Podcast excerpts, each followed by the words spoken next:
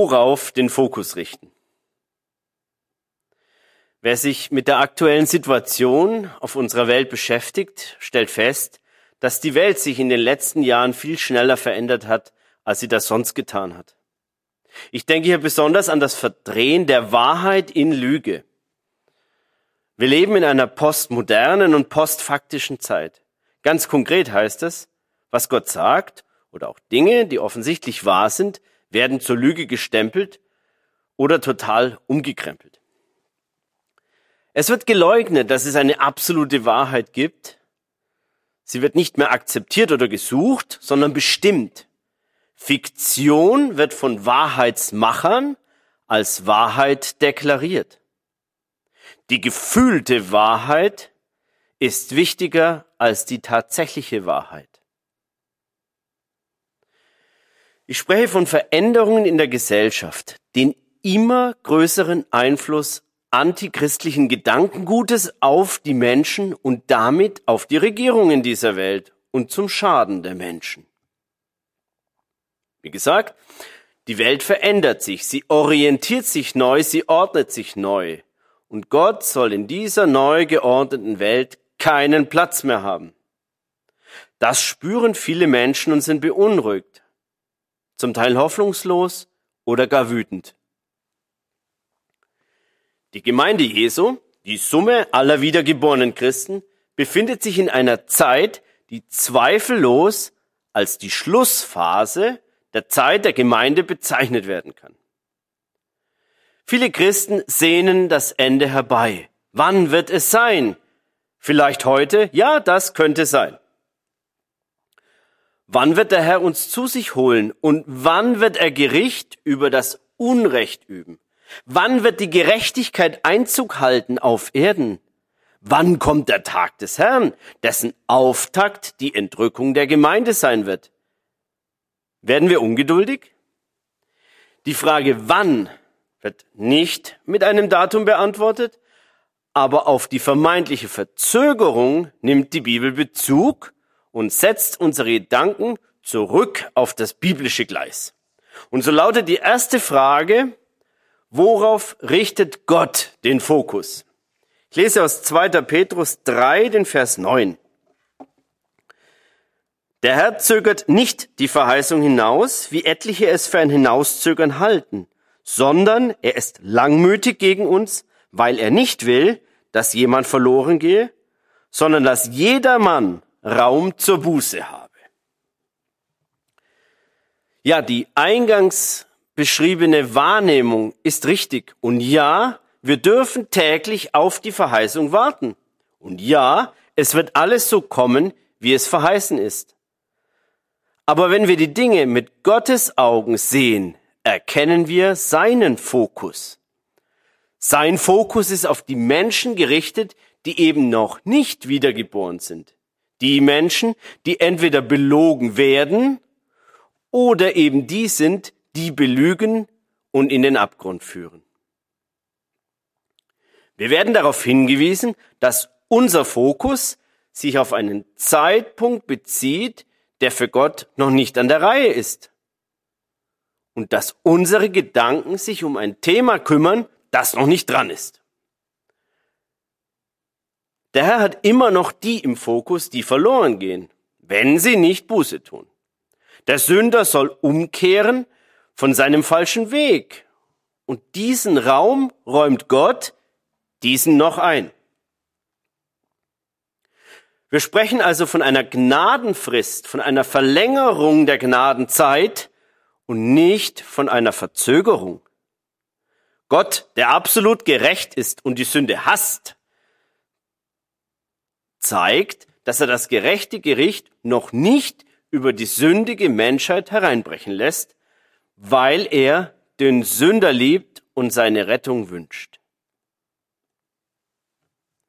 Jesus Christus ist auf die Erde gekommen, um für Sünder zu sterben.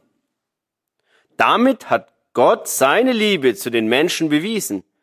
Und er ist gekommen, um die Sünde zu besiegen. Das hat er auf Golgatha bereits getan. Und seither ist der Weg zu Gott offen. Der Kerkermeister in Apostelgeschichte 16 fragte Paulus und seine Begleiter, ihr Herren, was muss ich tun, auf dass ich errettet werde?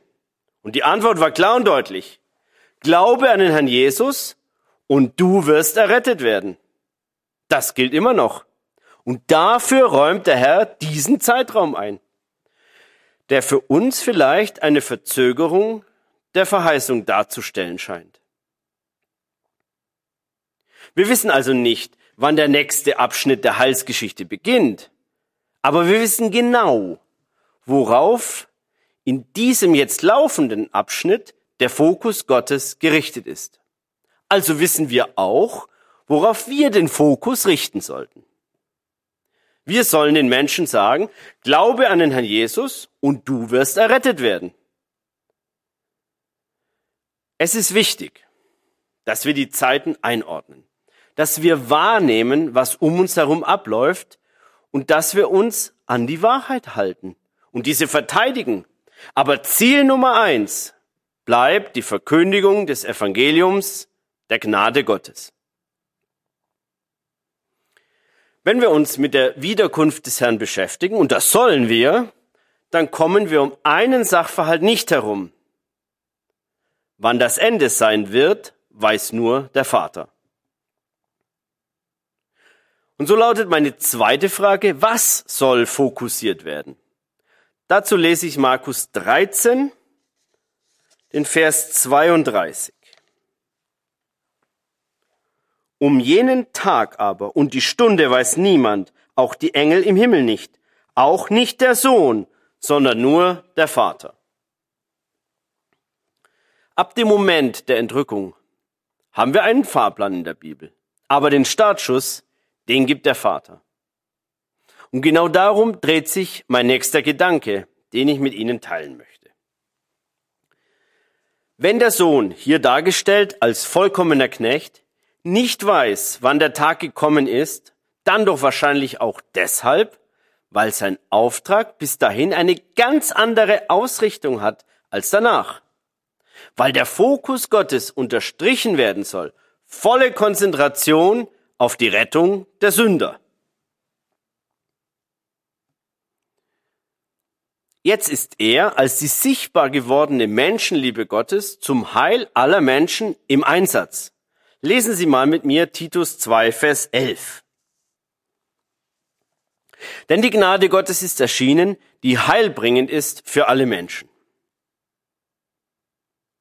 Der Herr Jesus sehnt sich doch noch viel mehr, als wir es je könnten, nach der Vereinigung mit seiner geliebten Gemeinde.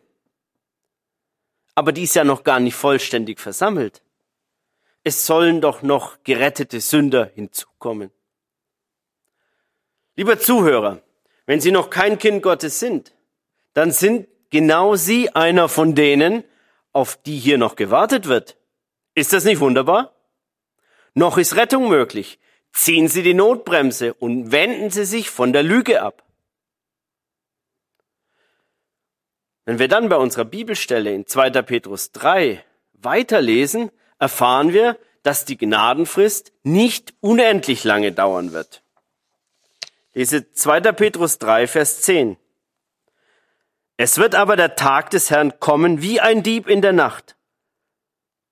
Dann werden die Himmel mit Krachen vergehen, die Elemente aber vor Hitze sich auflösen und die Erde und die Werke darauf verbrennen.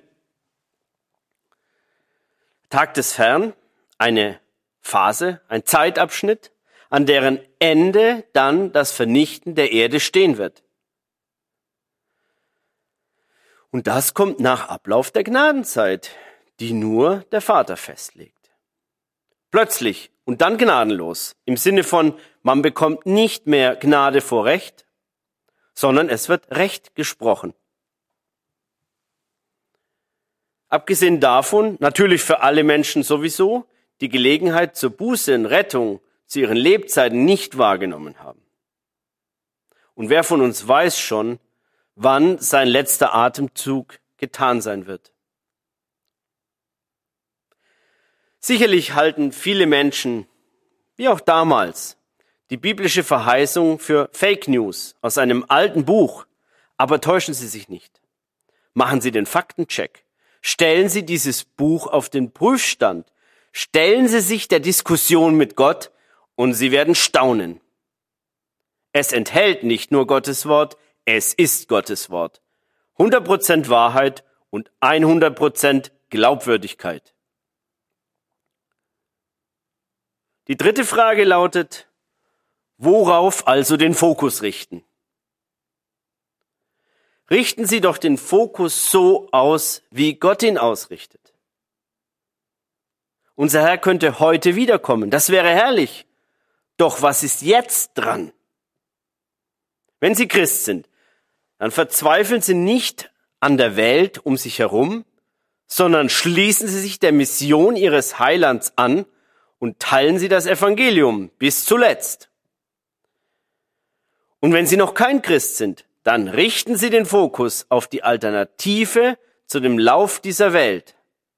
Einem Lauf, der für jeden sichtbar ein Rennen in den Abgrund ist. Bleiben Sie fokussiert. Amen.